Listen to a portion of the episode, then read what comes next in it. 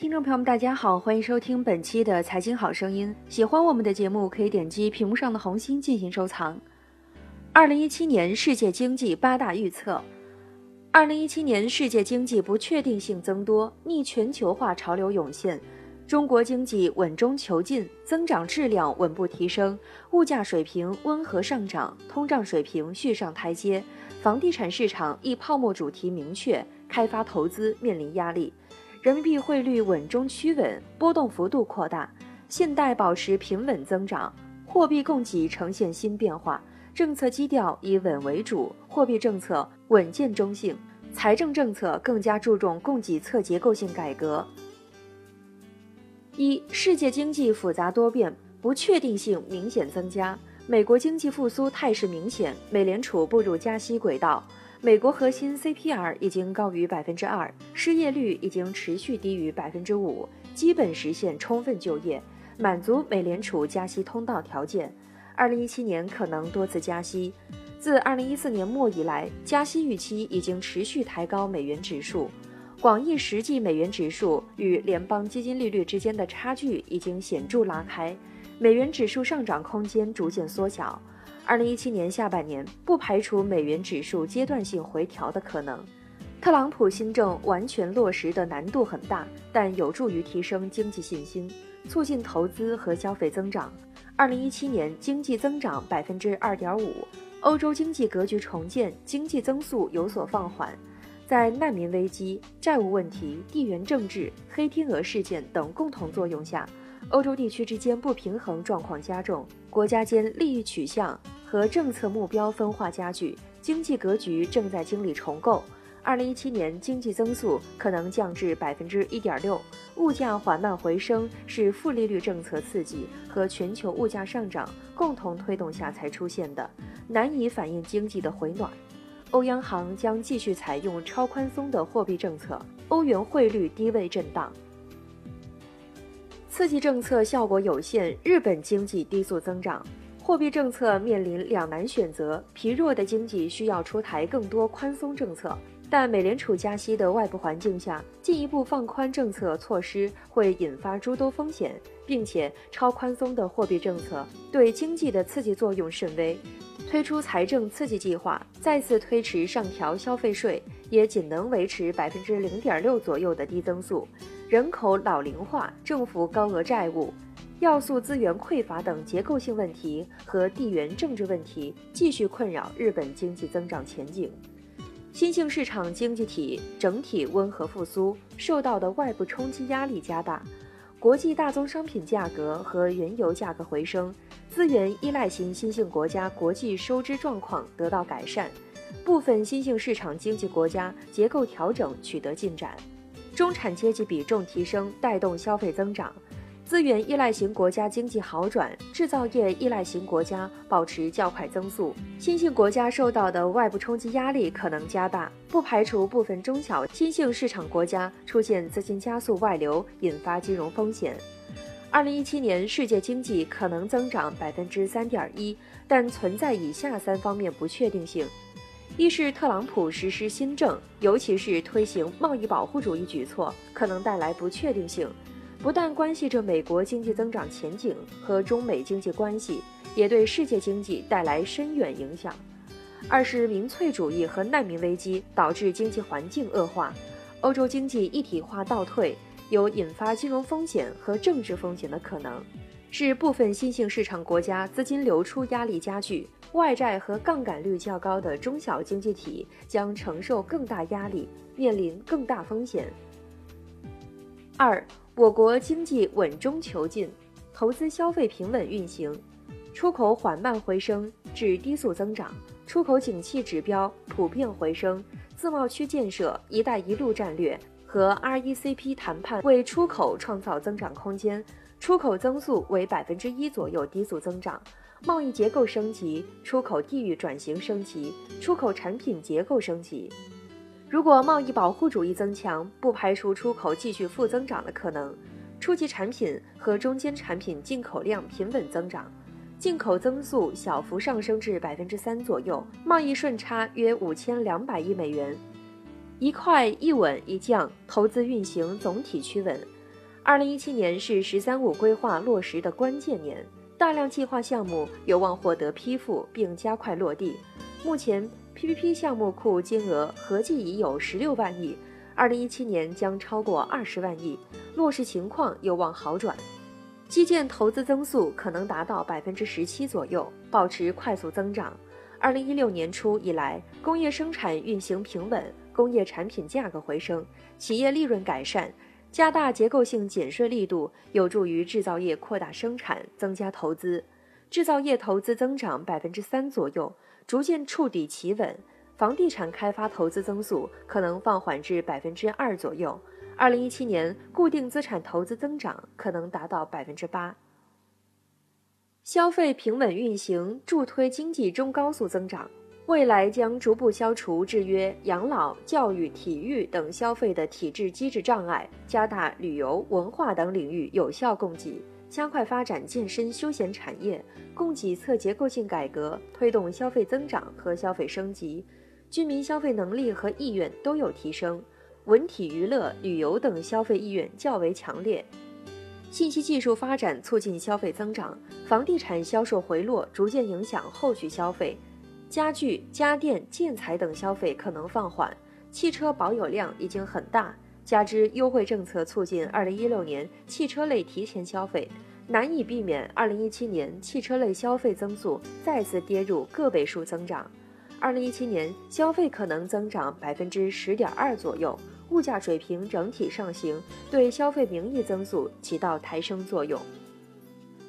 二零一七年，四个因素可能影响我国经济平稳增长：一是特朗普新政对中国经济带来不确定性，预计会就汇率和贸易问题向中国施压；二是，在美联储继续加息的背景之下，资本外流和汇率贬值可能引发潜在风险；三是民间投资虽然趋稳小升。但增长动力依然不足。四是房地产市场降温，对经济增长带来下行压力。二零一七年经济增速可能达到百分之六点五左右，经济运行前高后稳。如果外需环境恶化，汇率贬值幅度加大，房地产销售和开发投资增速显著下降，民间投资继续下行，增速可能滑入百分之六点五以下。如果外需环境改善，房地产市场运行平稳，民间投资回升，经济增速将高于百分之六点五，全年经济增速前高后稳。中国经济潜在增长能力依然较好，重要的是增长质量的提升。在“十三五”期间，保证年均经济增长百分之六点五的基础上，应加大结构调整力度，推进经济梯度转移，缩小区域发展差距。增强发掘新人口红利的能力是提升经济增长质量的重点。三，物价总体温和上涨，通胀水平续上台阶，PPR 延续上涨趋势，部分产品涨幅较大。大宗商品价格回升带来工业产业上游的输入价格上涨，出现 PPRMB 同比涨幅超过 PPR 涨幅的情况，去产能力度加大。刺激相关行业的产品价格上涨，楼市政策逐渐收紧，债券市场也出现震荡，不排除一定数量的闲置资金流入部分供给关系偏紧的工业品和消费品领域，部分产品价格存在阶段性飙升的可能。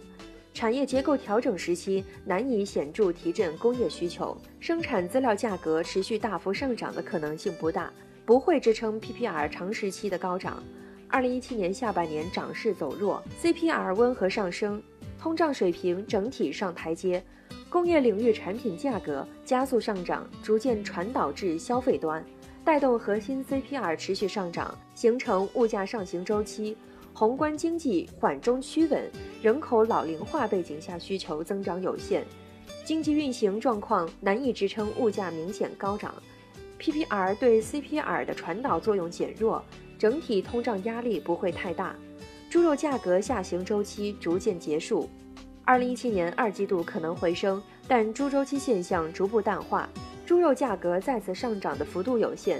非食品价格有所上涨，工业生产消费品价格涨势明显，原油类相关消费品价格上升，服务类价格平稳上涨，居住类价格涨幅较小。PPR 呈前高后稳特点，CPR 涨幅高点可能在年中。二零一七年 PPR 翘尾因素为二零一二年以来首次回正，全年平均值为百分之四点五六左右，比二零一六年高出百分之七点一。预计二零一七年 PPR 同比涨幅上升至百分之五点五左右。上半年 PPR 呈上涨态势，随着涨幅扩大到一定程度以及翘尾因素减弱，下半年涨势有所放缓。二零一七年 CPR 翘尾因素比二零一六年微升，全年走势呈波浪形状，高点出现在一月和五六月。预计二零一七年 CPR 平均同比涨幅上升至百分之二点五左右。年中受到夏季天气影响，推升蔬菜价格，叠加猪肉价格上升和翘尾因素上升的作用，CPR 涨幅可能迎来年中高点，部分月份涨幅或将突破百分之三。四、房地产市场易泡沫，开发投资明显回落。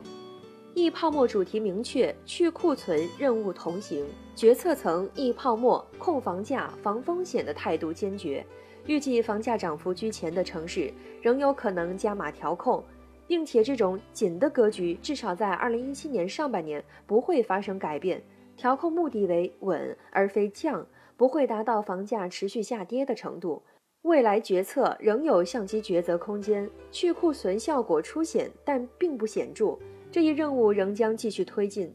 预计未来高库存压力的城市将维持相对宽松的政策环境。房价保持增长，涨幅有所放缓。城市房价分化是现阶段我国楼市发展的一大基本特征。这种高度分化的格局还将继续存在。预计二零一七年房价整体依然会增长。涨幅放缓，被限购的核心城市将有一段时间处于量缩价稳的状态，但蛰伏调整后，房价仍有上涨空间。历史增长稳健、前期涨幅相对温和的城市及核心城市周边区域将承接需求外溢，有量价上涨的潜力。产业基础薄弱、由资金炒作导致房价冲高的城市可能出现降价。经济欠发达、不靠近核心城市圈。亦无旅游、养老等特色的三四线城市将面临一个缓慢的去库存过程，开发投资面临压力，增速或缓慢回落。房地产开发投资增速趋于下行，缓慢回落，全年增速约百分之二左右。负面影响来自于房企资金来源的减少和需求端意愿的减弱两个方面，而积极影响则主要来自于土地市场方面。预计供地较少的热点城市将落实加大推地的计划，一二线城市土地成交面积和金额占比进一步提升，土地拍卖三高现象有所缓解，全国土地购置面积降幅收窄。五、国际收支逆差收窄，人民币汇率贬中趋稳。二零一七年国际收支逆差规模可能会有所缩小，货物贸易顺差约五千两百亿美元。出境旅游热加之贬值预期下，个人购汇需求强烈，服务贸易逆差或将扩大至两千七百亿美元左右。二零一七年经常账户顺差约两千五百亿美元，经常账户顺差占 GDP 比重可能达到百分之二左右，保持在合理区间。对外直接投资净输出加快，预计二零一七年投资逆差进一步扩大至一千三百亿美元左右，外资外撤趋于减弱。证券投资和其他投资等非直接投资逆差有望逐步收窄，预计二零一七年资本和金融账户逆差三千七百亿美元左右，国际收支逆差一千两百亿美元左右，逆差规模有所缩小。外汇供求不平衡状况将有所改善，资金流动各项数据趋稳。受人民币仍贬值预期影响，银行代客结售汇逆差局面难以扭转，但企业正常运营需要一定的流动资金，结汇规模进一步萎缩空间不大，投机性购汇需求仍被抑制。人民币纳入 SDR 货币篮子后，海外官方机构增持人民币资产需求稳步上升。加之我国放松境内资本市场和货币市场外资流入管理，一定程度上将有助于改善外汇市场供求。预计全年银行代客结售汇逆差两千三百亿美元左右。考虑到央行调控对外汇占款的影响，预计2017年央行口径外汇占款下降2.5万亿元左右。2017年人民币汇率贬中趋稳，波动幅度扩大，市场对美联储加息预期增强，人民币贬值的外部压力依然较大。中国经济增长可能继续放缓，市场主体全球资产配置需求、趋险需求和套利需求依然较强。人民币仍面临一定的贬值压力，特朗普经济刺激计划的实施力度可能不及市场预期，美联储加息对美元指数的推动作用趋于减弱，监管层针对外汇和资本流动的宏观审慎管理仍将持续发挥作用，人民币贬值幅度基本可控。未来人民币汇率弹性将进一步增强。从各国经济基本面来看，相较于其他货币对美元的跌幅，人民币的下跌相对温和，人民币汇率指数有望基本稳定。六，信贷保持平稳增长，货币供给方式呈现新变化。二零一七年信贷增速保持平稳，二零一六年信贷数据受地方债务置换的影响较大，实际信贷增速加快。二零一六年全年地方政府已发行债券六点零四万亿，其中置换发行为四点八九万亿，进而实际信贷增长很大程度已突破十七万亿，增速在百分之十七之上。二零一七年信贷仍将是经济增长的重要金融支撑力量，但信贷增长也存在负面因素，国内楼市的调控。居民中长期贷款增长必然难以维持二零一六年的高增速，防控金融风险工作的加强，一定程度上抑制了银行的风险偏好和投放冲动。全年社会融资规模十九点三万亿元左右，其中新增信贷约十三点五万亿，直接融资规模稳步扩大，股权融资持续推进。截至二零一六年十一月，直接融资占比为百分之二十三点九。与二零一五年末的情况基本持平，预计二零一七年直接融资规模或稳步增大，尤其是股权融资仍将保持较高增速，直接融资在社会融资总量中占比将继续上升。未来企业债融资增速将逐渐趋稳，地方政府债券和资产支持类债券将持续增加。尽管受市场景气程度影响较大，但在企业去杠杆的背景下。股权融资在二零一七年很可能继续保持较高的增速。货币供给呈现新变化，M 二目标特征弱化，M 二增速逐渐与金融机构扩表增速出现分歧，M 二增速较金融机构扩表平均低二到三个百分点，这表明当前我国货币供给正在出现一些新变化。可能使得 M2 增速很大程度上无法直观地反映出当前经济的实际状况，进而大大降低数量型货币政策工具的目标意义和使用效果。M2 增速与实体经济实际流动性存在一定程度的脱钩，全年 M2 增速应该保持在百分之十二左右，但这并不代表整个市场流动性规模增速下降。七、货币政策稳健中性，双率可能基本稳定。货币政策更加关注供给侧结构性改革和防控金融风险。二零一七年经济运行仍有下行压力，信用风险依然不小。美国已进入加息周期，和特朗普就职后的政策不确定性等因素，都可能对国内经济产生不小的影响。进而，货币政策将更加关注供给侧结构性改革和防控金融风险，保持稳健中性，为经济进一步企稳营造适宜的货币金融环境。随着时间的推移，在经济增速、物价指数等多项指标进入相应区间后，可能出现货币政策适度向紧微调的需求。当下加息条件尚未成熟。存准率下调面临一些制约，尽管2017年可能会存在一些货币政策向紧调整的需求，但目前来看，短期内加息条件尚未成熟，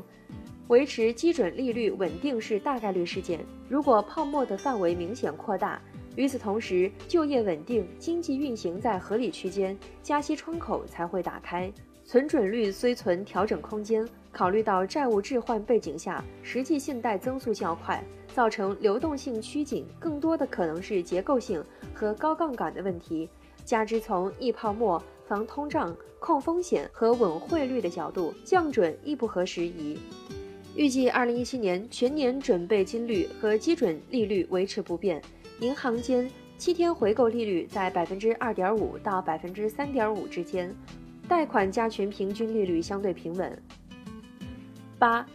积极财政政策将提高效率，更加注重供给侧结构性改革。二零一七年将提高财政资金使用效率，提升财政政策，推进供给侧结构性改革的有效性，